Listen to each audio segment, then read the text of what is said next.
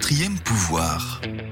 Quand la petite histoire des médias flirte avec la grande histoire de l'information. Bonjour, je suis Caroline Bonacossa, journaliste à Stratégie. Stratégie a 50 ans, un demi-siècle à décrypter les coulisses de l'information, à sonder ceux qui la font, ceux qui l'observent et ceux qui la diffusent. À cette occasion, nous vous donnons rendez-vous cette année avec le premier podcast qui révèle les secrets du monde des médias quatrième pouvoir, c'est votre podcast qui part à la rencontre des femmes et des hommes qui connaissent tous les arcanes de la télé, de la radio, de la presse et des sites d'information. Dans des tête-à-tête captivants, ils reviennent avec nous sur ces moments où la petite histoire des médias flirte avec la grande histoire de l'information. Un podcast produit en partenariat avec Media Meeting.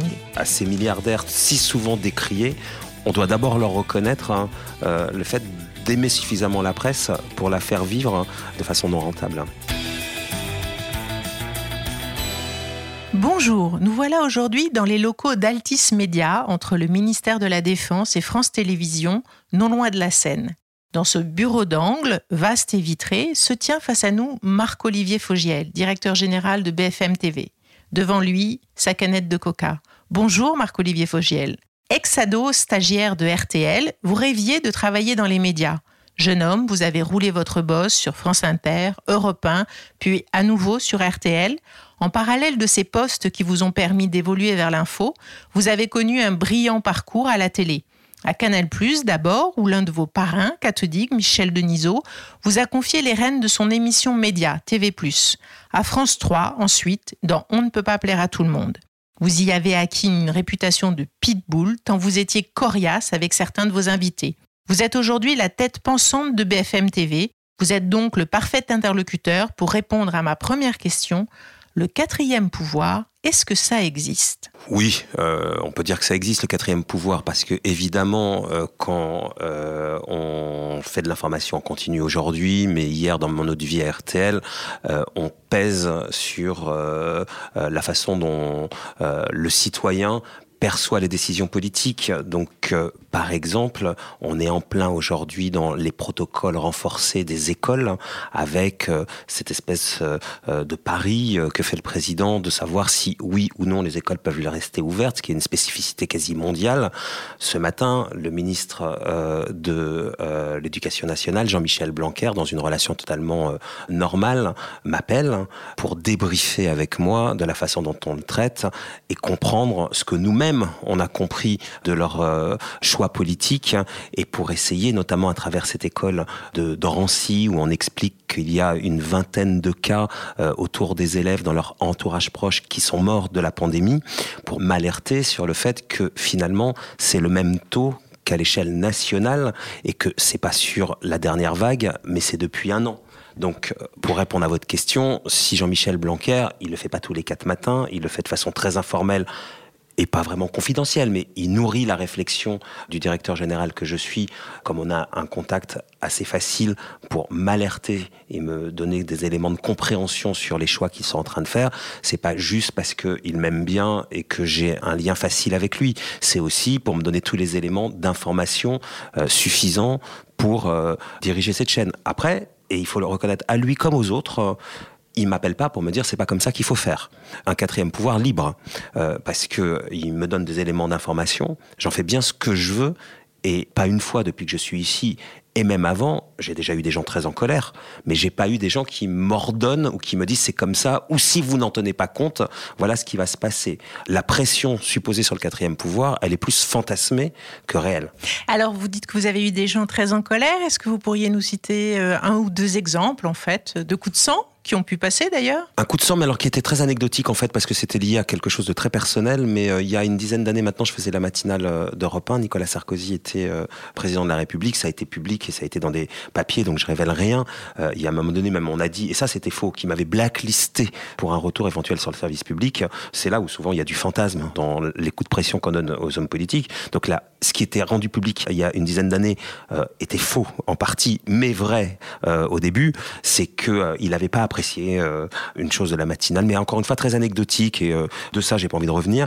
Et derrière, il était très en colère et il me l'a fait savoir en tête à tête à une remise de Légion d'honneur de Dominique Farrugia, un an et demi après une question qui l'avait estimée inappropriée ou inadaptée ou dérangeante, pas à lui mais à son entourage proche.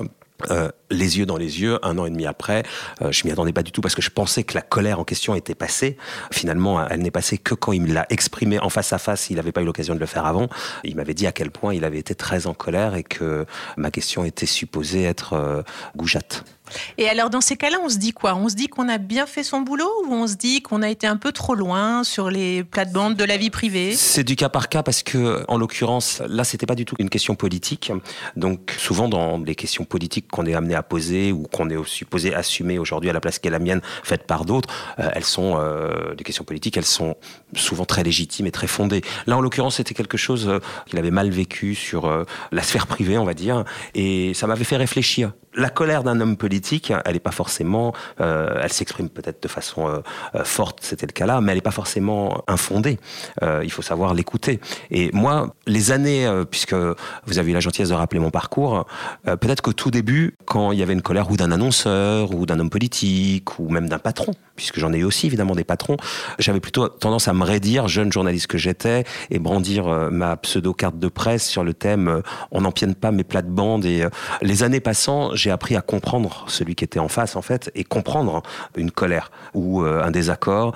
Et tout n'est pas à mettre euh, par principe hein, de côté. On peut se nourrir euh, de la réflexion. Voilà, typiquement, je reviens au début de notre conversation, le coup de fil de ce matin de Jean-Michel Blanquer, il n'est pas infondé. Dans la mesure où il ne m'ordonne pas de faire quelque chose et il m'alerte. Depuis, j'ai fait regarder les taux de mortalité à l'échelle nationale versus celui du collège dont on parle, voir si effectivement ce qui m'indiquait était vrai. Donc c'est un appel, une colère, un coup de pression, en l'occurrence c'était pas un coup de pression, euh, c'est pas forcément euh, à rejeter et à monter sur ses ergots et dire euh, mais c'est moi qui ai raison envers tous. Et c'est vrai que souvent, ou une catégorie de journalistes, ça peut arriver, ou des jeunes journalistes ont plutôt tendance à ne pas supporter ne serait-ce qu'un retour parce qu'il est un retour politique. Non, ça ne se passe pas toujours comme ça.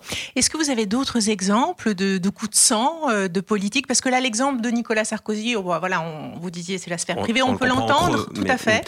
C'était pas une colère, mais c'était une décision. C'était aussi public. Euh, avant l'été, Marine Le Pen avait décidé euh, que ses équipes hein, du Rassemblement national ne viennent plus à BFM. elle avait estimé qu'il y avait eu une séquence hein, sur l'antenne de BFM qui était très, lui était très défavorable, et elle estimait ou elle pensait que c'était délibéré, qu'il y avait une campagne menée contre elle. Euh, en l'occurrence, quand euh, elle était allée à l'île de Saint, où ça s'était un peu mal passé, elle trouvait que, euh, d'une façon, me semble-t-il, à tort, mais on avait disproportionné les choses et surtout l'accumulation de choses d'une séquence d'actualité qui se succédait lui était très défavorable et elle pensait que c'était délibéré. Donc elle avait décidé derrière ça, de façon ferme, comme elle peut l'être, de faire en sorte d'assécher la présence des représentants du Rassemblement national sur BFM TV. Ça aussi, ça a été public. S'est vu, on a beaucoup parlé. Elle a été d'ailleurs très calme et très structurée dans ce qu'elle disait. Et euh, tout ce qu'elle m'a dit n'était pas faux. Euh, des choses que soi-même, quand on fait les choses, et notamment euh, quand on fait de la faux continue, et les choses de temps en temps peuvent aussi vous échapper dans leur perception, elle racontait un certain nombre d'éditorialistes qui avaient dit un certain nombre de choses qui n'étaient pas forcément fondées. Et vu de son point de vue, c'était pas totalement infondé. Je pouvais comprendre sa perception des choses. Donc on a un peu calmé le jeu et puis euh, de façon intelligente, on a réappris à travailler ensemble. Ce qui n'empêche pas la critique, c'est le cas aujourd'hui. Mais elle, elle dénonçait pas la critique, elle dénonçait le systématisme en fait hein, de tout ça. Ça, ça a été un moment un peu fort dans la famille Le Pen. Mais je voudrais pas donner l'impression qu'il y a que qui sont réactifs parce qu'ils sont un peu tous réactifs quand je dis un peu tout, c'est la, classe politique, surtout quand on a une chaîne info aussi puissante et avec des bandeaux où souvent les gens n'écoutent pas le son et se concentrent sur euh, la façon dont l'info est résumée. Un bandeau, c'est un titre d'un journal. Un titre d'un journal, il est forcément plus accrocheur que le papier où il y a plus de nuances. Donc bien souvent, les hommes politiques qui ne regardent pas l'antenne euh, comme des téléspectateurs qui auraient le son, ils voient un bandeau et c'est suffisant pour eux pour euh, se faire une idée de ce qui est en train d'être dit. Or, les choses sont souvent plus nuancées que la façon dont elles sont écrites. Mais toujours est-il qu'il y a des années, puisque j'ai fait une digression, Marion Maréchal Le Pen euh, maintenant Mario Maréchal, euh, m'avait donné sa première interview à RTL en tant que député. C'était une interview portrait et pas une interview d'actualité. J'avais ça dans ma tranche. Hein. J'avais une interview d'actualité et puis une interview portrait. Dans l'interview portrait, grosso modo, ce que j'essayais de surligner, et elle avait particulièrement mal pris, c'est qu'elle avait des valeurs extrêmement conservatrices. Or, elle venait d'une famille euh, où il s'était passé plein de choses entre les divorcés, un père dont on a appris qu'il n'était pas son père, enfin, etc. En tout cas, son père géniteur, puisque bon, je fais la différence entre le père géniteur et le père. Le père, c'est celui qui l'a élevé, euh, en tout cas pour moi. Donc, bref, je pense qu'elle a été assez surprise du contenu de l'interview parce qu'elle pensait être plus dans de l'actualité, j'étais plus dans du portrait. Dans le portrait, je pointais donc une sorte d'incohérence ou en tout cas de distorsion entre ces valeurs très conservatrices de l'époque et puis une vie euh, beaucoup plus euh, dans l'air du temps. ouais, on va dire ça comme ça. Elle l'a très mal pris pour le coup. elle a refusé derrière de revenir pendant toutes les années où je suis allé à RTL à mon micro et même pendant les régionales précédentes, elle avait refusé un débat que RTL organise le débat parce que j'en aurais été le présentateur, par exemple. Bon, je trouvais objectivement que c'était disproportionné. J'étais même d'ailleurs prêt à l'époque à m'effacer et que le débat soit présenté par quelqu'un d'autre, mais elle avait refusé. Ce qui montre son caractère d'ailleurs, euh, son caractère fort. Bon, depuis on s'est retrouvés, je l'avais vu ici plusieurs fois euh, à BFM TV. Euh, les années, je vous disais tout à l'heure que les années d'un journaliste aidaient aussi à relativiser. Je pense que les années des hommes politiques servent aussi à relativiser. Ce dont je vous parle, c'était en 2012, hein, donc au législatif de 2012. on est maintenant en 2021. On s'est beaucoup parlé cette année de façon très intelligente et pacifiée. Il aura fallu huit ans pour que, ben, je pense que ces huit années, elles lui ont servi aussi à elle, en fait.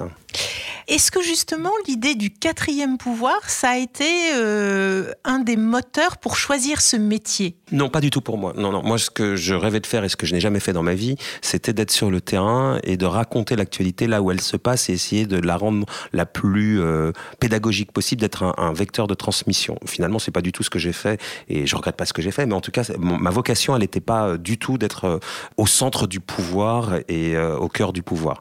C'est intéressant finalement d'être au cœur du pouvoir, de comprendre comment euh, les décisions se prennent et éventuellement de peser sur des décisions. Mais c'était pas du tout ma volonté ou mon moteur. Et alors après avoir été animateur, journaliste, producteur, vous êtes maintenant patron mhm. euh, de médias. Euh, qui a le plus de pouvoir au fond? C'est pas le média qui a le plus de pouvoir à mon sens. Le pouvoir, pour moi, c'est un, pouvoir entre guillemets complémentaire. Mais le pouvoir, c'est ceux qui prennent les décisions, qui ont le pouvoir. Le politique, a évidemment et heureusement, du pouvoir. Le citoyen a, du pouvoir dans une démocratie euh, telle que la nôtre, en choisissant les politiques qui derrière vont prendre les décisions pour eux. Mais euh, il me semble que les annonceurs peuvent avoir euh, du pouvoir d'une certaine manière en vous donnant les moyens de travailler ou pas. Donc c'est pas un pouvoir direct, et c'est pas un pouvoir. mais mm, on est dans une économie qui fait que c'est important. Et puis, forcément, et j'ai eu la chance à peu près partout où je suis passé euh, d'avoir cette liberté-là, mais les patrons du pouvoir. Un patron de médias, euh, aujourd'hui, euh, je dirige une chaîne info. Pardon? En l'occurrence, vous? L'actionnaire, je veux dire. D'accord. L'actionnaire, celui qui fait l'échec. Moi, je fais pas l'échec. Hein. Donc Alain Veil. donc aujourd'hui, Patrick Drahi. D'accord. en face, Vincent Bolloré. Mhm. en face euh, Martin Bouygues. Je pense que l'actionnaire, évidemment, euh, dans ce qu'il veut faire ou pas de sa chaîne, a aussi un, pouvoir. Moi, objectivement, j'ai la chance euh, de travailler dans des maisons, ou, ou eu la chance de travailler successivement dans des maisons où euh, le pouvoir de l'actionnaire n'a pas pesé sur les choix éditoriaux, ou très peu, à la marge, en fait. Hein. Euh, même à M6, où Nicolas de Saverno, mais c'est plus un effet de style, racontait beaucoup que l'annonceur était roi et qu'il fallait pas euh, le, froisser. le froisser. Certes, il fallait le considérer, mais il n'a jamais été question, quand j'y ai travaillé directement ou indirectement, quand M6 a pris le contrôle d'RTL, d'éviter des sujets parce que l'annonceur euh, allait euh, être mécontent. On tenait compte d'une euh, sensibilité particulière. Mais en tout cas, pour revenir à votre question, certes, les journalistes ont un pouvoir, un pouvoir même d'investigation important aussi, de sortir des informations, de les faire plus ou moins exister, leur donner plus ou moins de place ou trop de place. Euh, évidemment que tout ça, c'est un pouvoir. Quand on voit la dernière élection présidentielle et euh, le rôle du canard dans la campagne de François Fillon, on peut pas dire qu'ils n'ont pas eu un pouvoir, ils ont même eu un pouvoir décisif. Mais euh, au quotidien, le pouvoir, il est quand même, et heureusement, dans les mains des politiques. Et vous parliez des actionnaires, et donc on dit souvent que le cinquième pouvoir, c'est le pouvoir de l'argent.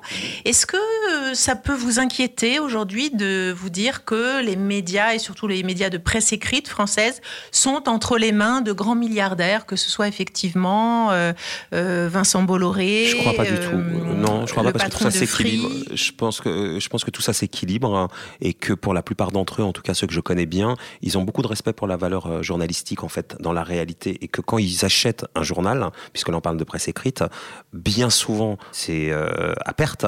C'est des journaux qui perdent souvent beaucoup d'argent. Quand on parle de Bernard Arnault et du Parisien, je crois que c'est 30 millions d'euros euh, de déficit. Donc euh, je pense que à ces milliardaires si souvent décriés, on doit d'abord leur reconnaître hein, le fait d'aimer suffisamment la presse pour la faire vivre de façon non rentable. Donc je ne ferai pas partie de ceux qui euh, m'inquiètent. Je sais que par exemple Jean-Luc Mélenchon, j'ai déjà eu ces discussions-là avec lui, euh, euh, mais lui aussi il gagne à être connu parce qu'il écoute en fait. Il avait, il est venu à une émission de BFM où il racontait qu'une fois élu, s'il l'était, il y aurait l'interdiction pour des groupes, pour des milliardaires d'avoir des médias, etc., etc., qui mettraient des systèmes de cliquer, etc. Bon, ça c'est des effets d'annonce très forts et qui marquent. Et puis derrière, on a déjeuné ensemble, comme je peux le faire de temps en temps, enfin avec l'ensemble de la classe politique et il essayait de comprendre de l'intérieur ce que ça voulait dire d'avoir un, actionnaire comme Patrick Drahi sur, euh, sur un média comme le nôtre. Et il, a convenu, en tout cas j'avais l'impression, que finalement c'était pas forcément euh, un bon combat de se dire que c'était euh, parce que c'était dans les mains d'un milliardaire, forcément ça a influé sur une ligne éditoriale. En l'occurrence, la ligne éditoriale de Patrick Drahi, c'était la mission qu'il m'avait donnée. Il faut que sa chaîne elle soit rentable hein, et qu'elle reste successful. Mais pas une fois, il m'a appelé pour me dire que je sais pas quoi, il y avait trop de Mélenchon, passé Mélenchon, euh, euh, pas de Le Pen, assez de Le Pen. C'est pas ça son sujet. Donc il me semble que c'est un bon patron de médias. Qu'est-ce qui se trame en coulisses qu'on ne sait pas? C'est toujours le grand fantasme concernant les médias. Ce qu'on ne sait pas, mais ce qu'on devine. Mais encore une fois, ça fait partie de la vie normale d'un patron de chaîne. Euh, oui, vous avez des coups de fil plus ou moins réguliers d'hommes politiques, de leur staff autour, sur différents registres le truc le plus basique. Ça fait longtemps que je suis pas venu dans l'émission politique. Franchement, euh, euh, je pense y avoir euh, de l'espace. Ou alors, je pense aujourd'hui être suffisamment connu pour mériter une émission de politique d'une heure. Des liens réguliers avec des hommes politiques, plus ou moins contents. ça, c'est une réalité. Mais qui globalement, vous laisse évidemment une liberté de décision. De toute façon, il n'y a pas tellement d'autres possibilités et qui n'empiète pas réellement sur votre marge de manœuvre et de liberté de penser, mais qui euh, même pas vous conditionne, vous donne des éléments supplémentaires dans votre champ de réflexion. Une question sur Jean-Jacques Bourdin, qui a mhm. la réputation d'être euh, assez euh, punchy, voilà, ou l'homme libre.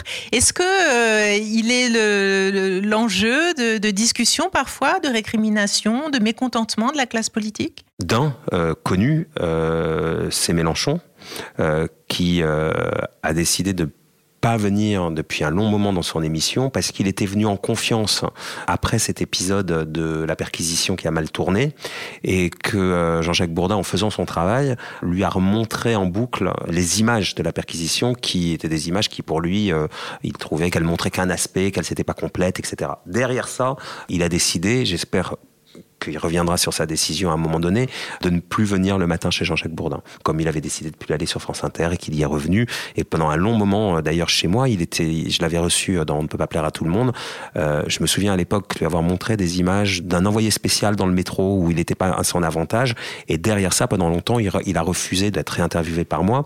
Et à l'époque où euh, l'appareil, il faut souvent laisser passer de l'eau sous les ponts et, finalement les histoires, elles s'aplanissent.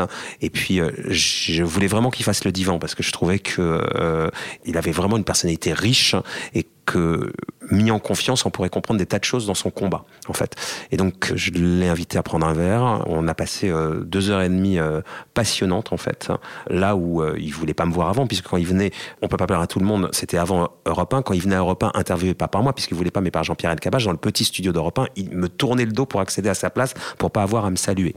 Et puis finalement, on s'est retrouvé lors d'un. Vraiment, c'était passionnant. Il est, euh, on peut penser ce qu'on veut euh, de son positionnement politique, mais en revanche, d'un point de vue euh, culturel, il connaît vraiment un milliard de trucs. Il m'a.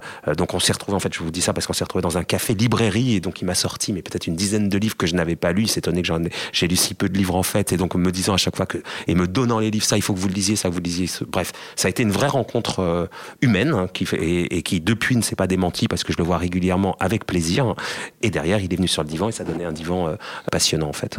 Et quand on est patron de médias, est-ce qu'on fait parfois tampon entre justement le pouvoir, puisque on comprend en vous entendant que vous avez des liens, que vous écoutez, que vous, mhm. en tous les cas, que votre oreille est ouverte? Pour moi, c'est ça. Un bon patron de médias, c'est justement ne pas avoir des postures mhm. parce qu'on a un appel, c'est considérer une intrusion qui n'aurait pas lieu. Mais donc, est-ce que vous faites parfois tampon entre justement les politiques et puis les journalistes de l'antenne qui, on peut l'imaginer, eux incarnent plus un contre-pouvoir?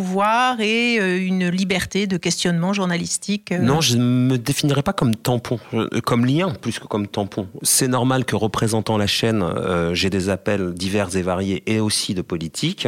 au milieu de tout ce qu'ils peuvent me dire, il y a des choses qui sont fondées, d'autres qui ne le sont pas. Et pour ce qui est fondé, selon mon libre arbitre, je le répercute plus ou moins directement à travers ce qui peut se passer à l'antenne. Voilà, donc euh, non, je dirais pas que je fais tampon, parce que tampon, ça sous-entendrait que j'amortis des que je fais de la diplomatie. Non, j'écoute tout ce qui peut m'être dit, et c'est pas parce qu'un homme politique vous passe un coup de fil que par principe, ce qu'il a à vous dire n'est pas à être entendu. Il y a des choses qu'un homme politique peut vous dire et qui nourrissent une réflexion que vous n'avez pas vue tout seul, ou qui, ou un bout de réflexion, ou qui vous alerte sur quelque chose. Par principe, ça doit pouvoir s'écouter. Donc, euh, je fais le lien, pas le tampon. Hmm, d'accord. Si vous deviez définir aujourd'hui en trois mots les enjeux de votre métier? Les valeurs, je dirais. L'honnêteté, la responsabilité et le vivre ensemble. Dans cette société si fracturée et euh, qu'un tas de choses euh, a fracturé, je pense que le rôle d'un média aujourd'hui, en tout cas c'est comme ça que je le conçois, et ça peut paraître paradoxal peut-être dirigeant une chaîne info, c'est de contribuer euh, pas à l'éclatement mais au vivre ensemble. Vivre ensemble, ça ne veut pas dire ne pas faire son métier euh, critique, hein, et donc forcément aussi dénoncer, et donc forcément aussi déranger.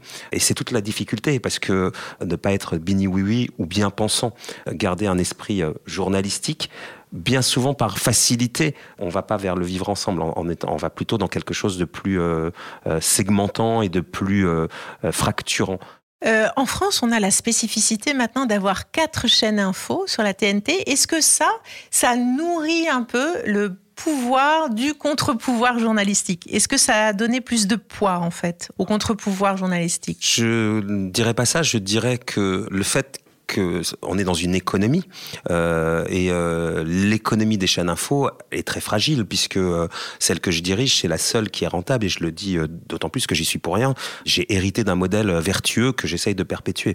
Mais en tout cas, dans les chaînes info aujourd'hui, dans les quatre, il y en a qu'une seule qui est rentable. Donc il y en a trois qui perdent de l'argent. Et quand on perd de l'argent, forcément, on cherche à en perdre le moins possible.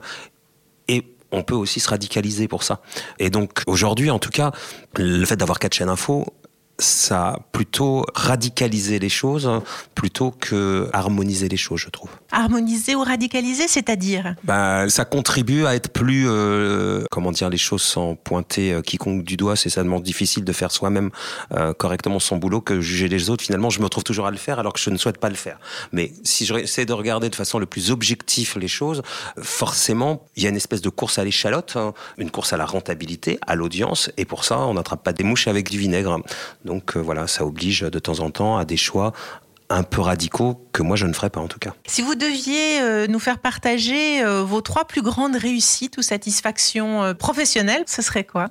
Alors il y en a une qui est très générale, c'est de ne m'être jamais contenté de ce que j'avais dans le confort et d'avoir toujours remis en cause finalement une forme de statut ou de confort pour continuer à apprendre. Ma plus grande satisfaction, en tout cas celle qui me vient d'abord et principalement, c'est ça, c'est le fait d'avoir j'allais dire euh, de façon assez pompeuse, remis à chaque fois mon titre en jeu, de ne pas continuer de façon très confortable à être très exposé, à gagner beaucoup d'argent, à diriger beaucoup de personnes, à être le chef de tout et euh, de continuer comme ça de façon assez facile, j'allais dire, euh, mais sans plus rien apprendre. Et en tout cas en faisant ce métier pas pour de bonnes raisons, juste pour le confort qu'il représentait, pas pour le métier lui-même. Le moment le plus fort pour moi, pourtant, c'est quelque chose que j'ai fait assez facilement. Ça a été la matinale d'Europe 1, après avoir arrêté totalement ma suraktivité activité télé, euh, euh, ma boîte avec 150 personnes, euh, mes 40 millions de chiffres d'affaires, etc. D'avoir tout recommencé à 1h30 du matin la nuit, mais pas pour les raisons que je vous disais précédemment, mais parce que j'ai fait des rencontres humaines extrêmement fortes, et notamment Alexandre Bompard, que je ne connaissais pas avant, qui dirigeait Europe et qui est devenu l'un de mes plus proches. Quand je vois aujourd'hui des tas de gens dans le PAF, ou à l'écran ou à antenne, de finalement les avoir dénichés, les avoir fait grandir Euh, je voyais un papier ce week-end sur Alexia Laroche-Joubert. Elle a la gentillesse de rappeler que euh, ben, je lui ai donné son premier job et je l'ai fait grandir. Anne-Elisabeth Lemoine, Pierre-Antoine Capton, enfin tous ces gens. Euh, Laurent Tout ça, c'est l'équipe de Canal Plus où vous étiez dans l'émission Média Oui, à Canal. Et puis après, j'ai continué ailleurs ben, voilà, à faire venir Yann Barthès quand il était au service de presse de Canal pour lui faire faire de l'antenne dans Plus Clair. Laurent Bon qui est arrivé d'un journal masculin et de l'avoir fait produire des émissions avec moi. Enfin voilà, ma satisfaction, et pour le coup une satisfaction très euh, frustrante parce que depuis que je suis ici euh, à BFM, sous le poids d'autres responsabilités, euh, j'ai quasi fait clore personne. J'ai fait venir Maxime Switek que j'avais repéré à Europe et que j'avais présenté à Pierre-Antoine. J'ai repris des gens et je leur ai donné plus d'espace et Maxime en est l'illustration, mais j'ai pas encore pu faire ce que j'ai aimé faire pendant toutes ces années en fait. À moins que je sois à sec, hein, c'est aussi peut-être, mais je ne l'exclus pas, c'est d'avoir eu comme ça une sensibilité particulière pour repérer des talents et d'avoir eu les moyens de les faire grandir.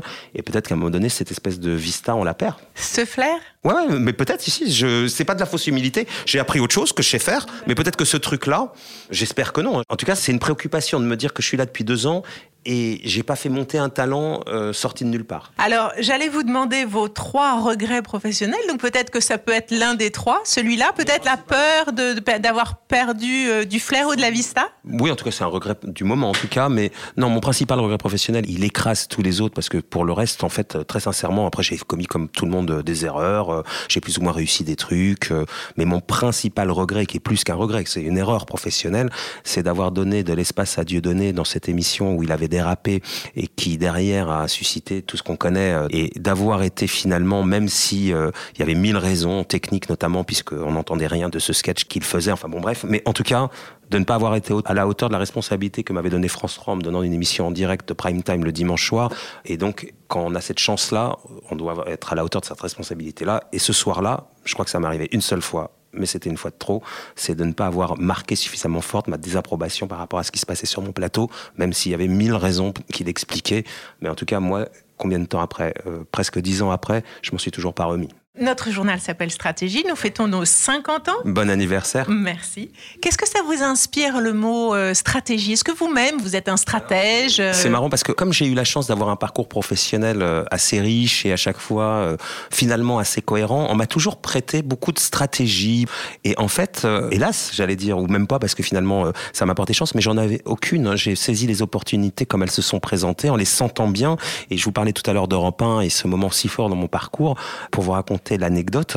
Europe 1 m'avait contacté deux mois avant pour me proposer de faire la matinale que j'avais refusée parce que c'était absolument pas euh, cohérent par rapport à tout ce que je faisais, etc. Et puis Alexandre Bompard, arrivant, m'a proposé d'aller boire un verre avec lui. On était déjà au mois de mai, fin mai. Je lui ai dit que ça avait pas de sens. Euh, j'allais lui faire perdre du temps. Il arrivait très tard dans cette maison. Et le mieux qu'il pourrait me proposer, on me l'avait déjà proposé deux mois avant et j'avais refusé. Euh, il m'a demandé de lui laisser sa chance. On a pris un verre à 10h un matin, un samedi. On s'est quitté à 22h le samedi. Je l'ai retrouvé le lendemain à 18h le dimanche. Et à 1h du matin, je lui ai dit oui le dimanche. Donc sans aucune stratégie, je vous raconte ça. Et je l'ai jamais regretté. Et le lendemain, j'ai fermé ma structure de production, j'ai euh, arrêté mes émissions à M6, j'ai quitté RTL où je faisais euh, une interview dans la matinale et je l'ai suivi euh, pour une aventure qui a été très forte humainement en tout cas. donc tout ça pour répondre et qui a conditionné après la suite de mon parcours professionnel puisque avant de refaire de la télé, j'ai mis beaucoup de temps et j'ai continué plutôt à la radio et je me suis épanoui dans ce média-là. Donc sans aucune stratégie, mais en saisissant bien les opportunités du moment.